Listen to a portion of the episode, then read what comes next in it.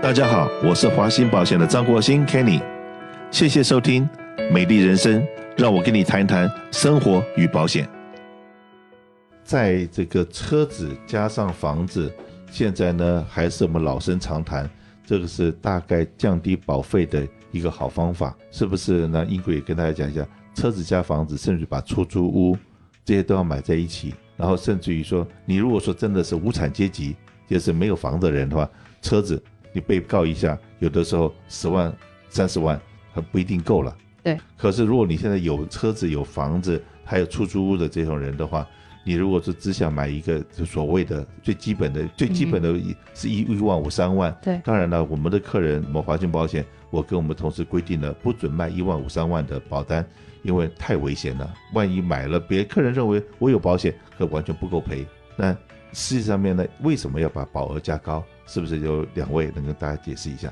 ？OK，那首先的话呢，那确实，如果今天你是有房产，或者是说你甚至有其他出租屋啊，不不仅仅是自住哈，你有其他的房产在这边，那确实，你如果今天你的汽车保险理赔额度不够的情况下，那肯定是会牵扯到你自己这些不动产的，你到时候可能需要把房子卖掉啊，或者可能清算啊，然后这边来。给对方做一个赔偿，所以这边也是为什么我们一直都强调说，这边就是你的汽车保险的理赔额度一定要提高。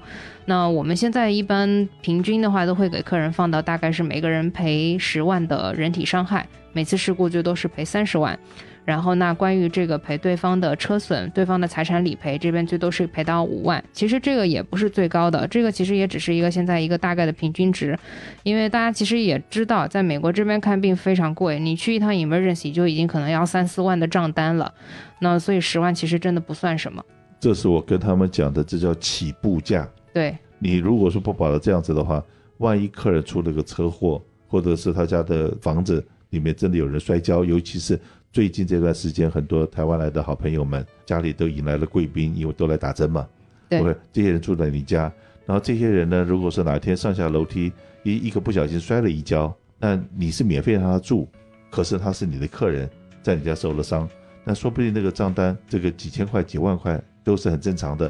可是呢，这个人他还想不开，他告你一下，那那就不是几千几万就可以处理了，可能是几十万，而且他也知道你这个房子不错啊。呃，八十万买的，现在已经价值两百万了。那你很有钱，你很发嘛，对不对？那反正我是告你保险公司，又不是告你。那种种这东西，所以说我们一再这样强调，要一定要把 liability 买高，然后甚至要买一个 umbrella 雨伞险。那很多人说，哎，这个加加州天气那么热，又很少下雨，我干嘛一直要买雨伞险呢？真的有人这样子问呢？你们怎么一直在推雨伞？雨伞，加州不下雨，你天天要卖我雨伞？所以我在在这方特别再跟大家讲讲解一下。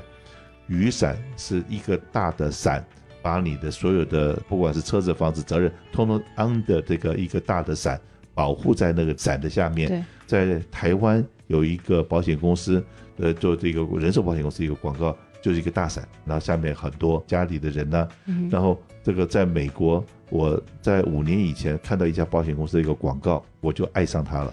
那家公司就是 Traveler，嗯，因为它有红色的雨伞。然后他那个时候拍了一个广告，我觉得哇，非常的感动，非常人性化。是什么呢？用用一个狗狗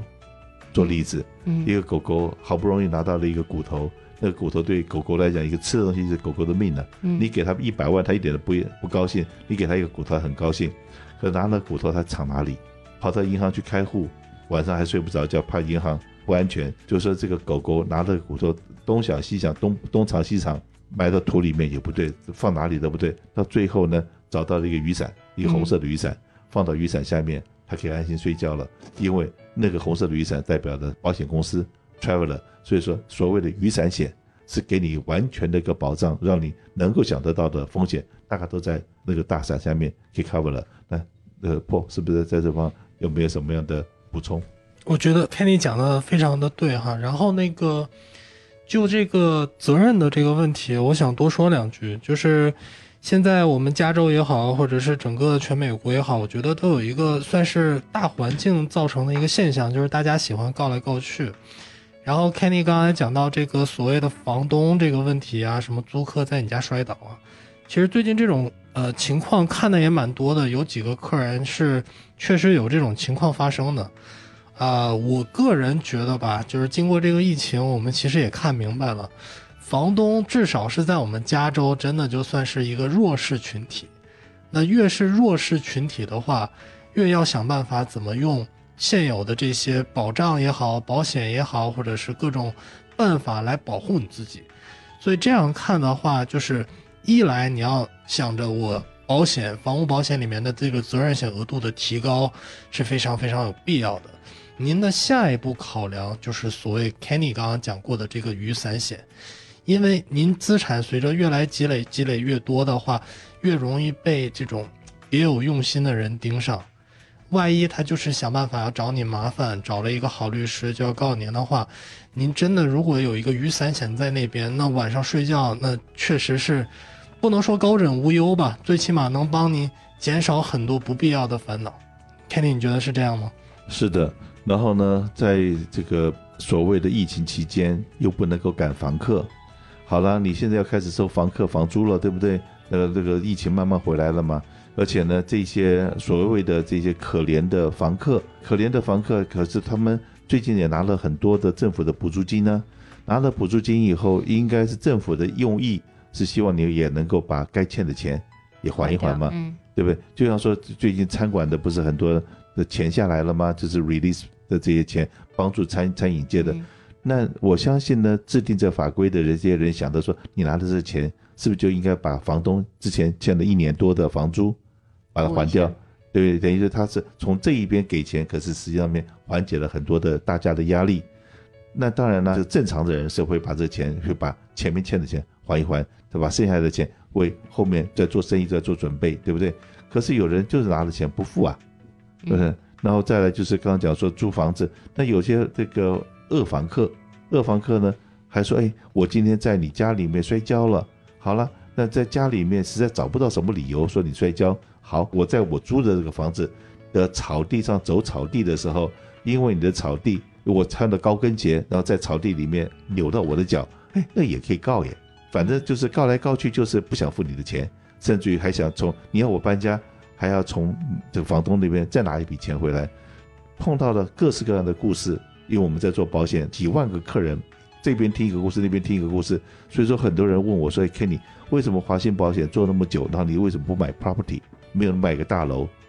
我自己心里面想的说，哎，这个看多了，就是夜路走多了会碰到鬼，对不对？我看到的这个这边碰到的鬼，那边碰到的鬼碰的够多了，所以我一直没有在那方面动脑筋。对对对，就是说看到了太多的我们的客人所碰到的状况，在这方只是提醒大家一下，想办法让你的房屋的周围能够把它杂草清一清，该要整理好。把它整理好，保险公司有的时候会告诉你说：“哎，你家的门口虽然那个树不是你的，因为有的树是 city 的，你不能随便去砍它，也不能去动它，甚至于有些这个所谓的橡树啊那些东西，你动它的话，你小心坐牢的。那个跟在外面看到的野狼打野狼啊什么那个那个东西，有些东西是不能碰的。好了，可是呢，因为那个树把你家门口的这个水泥走道的水泥给拱起来了。”而且那个地又不是你的，那个应该是 city 的，可是在你家门口，那万一有这种事情发生了，保险公司要你去修一下，把它弄平，你说那不关我的事，那我不要，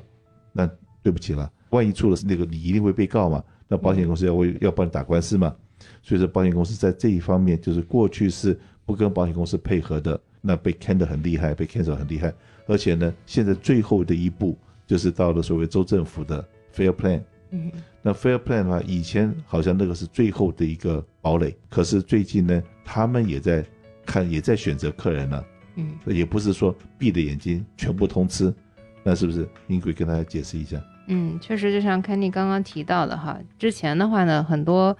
很多客人都是已经到最后万不得已的情况下才会选择 Fair Plan，就是政府的这个公司哈。但是的话呢，现在。我们最近也是接到了他们的一个相当于 notice，那这边的话，现在所有的房子送进去做估价，全部都要照片。那其实也就是在以前，他们从来不会需要这些东西。那当然，除非说你可能房子比较大，里面装修比较豪华，他才会需要。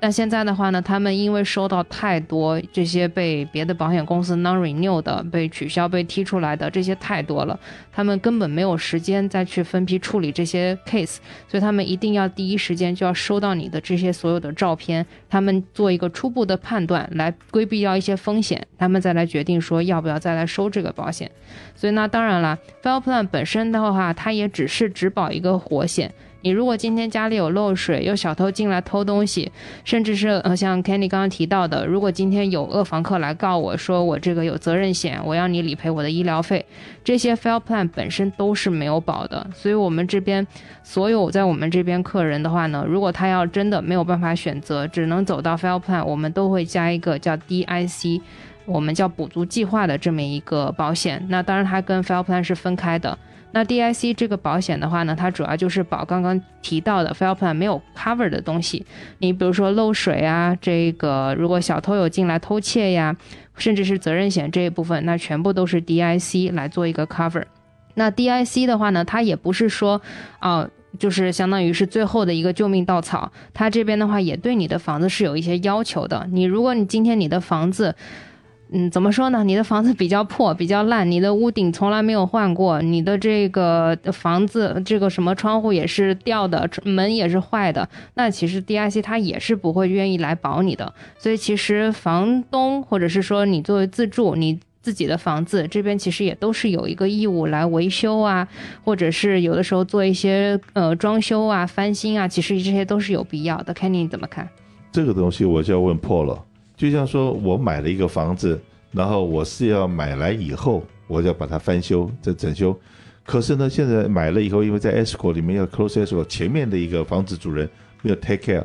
那会不会因为前面比较屋顶也烂呐，这环境也比较烂，那会不会这个 fair 连 fair plan 都不要他？有没有这种可能？非常有可能。所以大家在买房子的时候，其实。比较良心的这个卖家，一般都是哦，我这房子有什么什么问题，我都给你修好了，然后我再卖给你。但是也不排除有一些就是，嗯、我现在就是这个状态，你要买也就是这个状态。大家在买这种房子的时候，我觉得一定要提前联系好哦，我这个房子买了以后，这个保险怎么办？我能不能找到可以接受我这个房屋的保险公司？因为像刚刚 Kenny 提了，就连。以前是大家最不愿意保的，或者是最后一颗救命稻草的 Fair Plan，它都已经开始在严格要求客人哪些是我可以接受的，哪些是我不能接受的了。也就代表来说，这个市场就有一点开始去排斥哦。如果你房子就是真的很差，你有可能连这个最后的救命稻草都不给你机会让你抓住了。所以这个大家要特别注意。好，刚刚讲过的，也就是说，尽量跟保险公司配合，然后华信保险呢也会尽量跟我们的客人配合。因为我自己做保险做了快四十年了，所有能够在加州营业的保险公司，甚至于在加州没有登记，是在美国其他的州有登记，可他们也愿意这承保一些高风险的房屋或山坡的地的这些话，我们这些保险公司我们都有联络，我们会尽我们的能力为你争取，但是。请千万记住，给我们一点时间，也尽量跟保险公司配合。如果说什么地方需要你改进的地方，那我们大家共同努力，为你争取到最好的保险费。